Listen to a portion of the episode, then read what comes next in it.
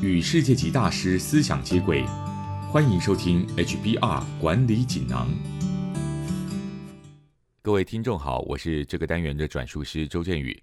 今天跟大家谈的主题是掌握随处工作的优势。内容摘自今年十一月号《哈佛商业评论》全球繁体中文版的封面故事。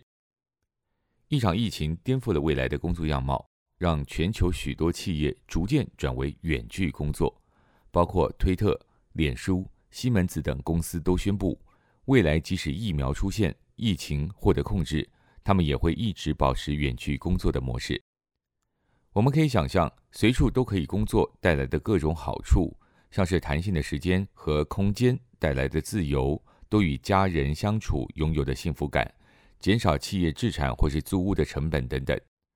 而且令人意外的是，许多预期中的负面影响并未发生。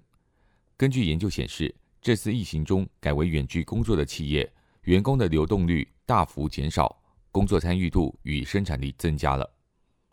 当科技和人为安排已经可以克服远距工作的缺点时，任何企业都该好好思考这个对公司和员工双赢的选项。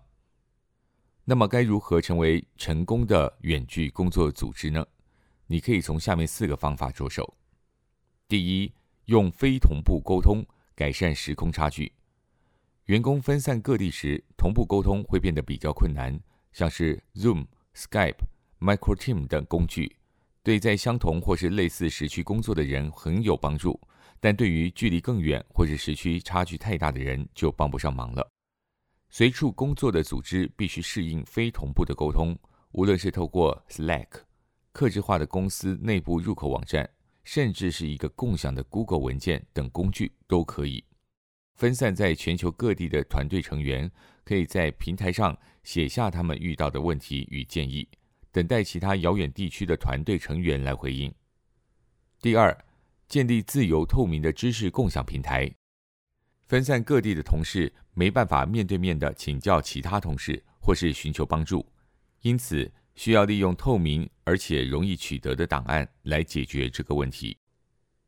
以某一家远距公司为例。所有团队成员都可以取得工作手册。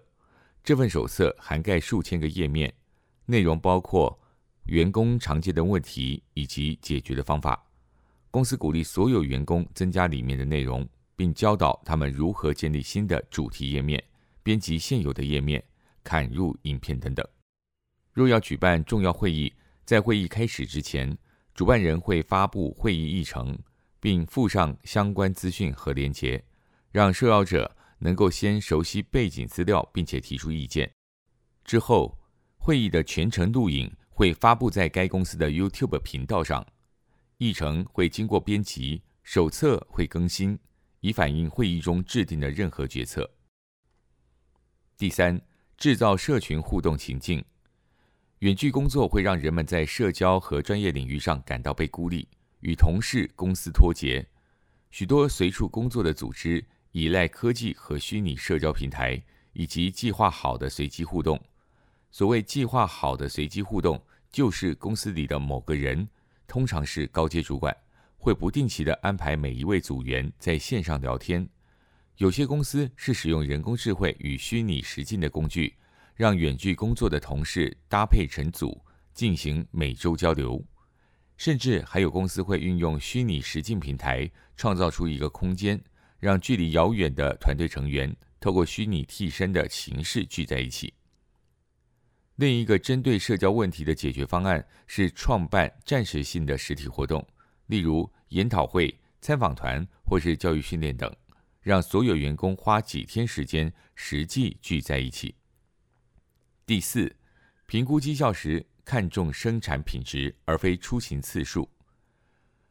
实施远距工作的公司在评估员工绩效时，参考的是他们的工作品质、虚拟互动品质以及客户与同事的回馈意见。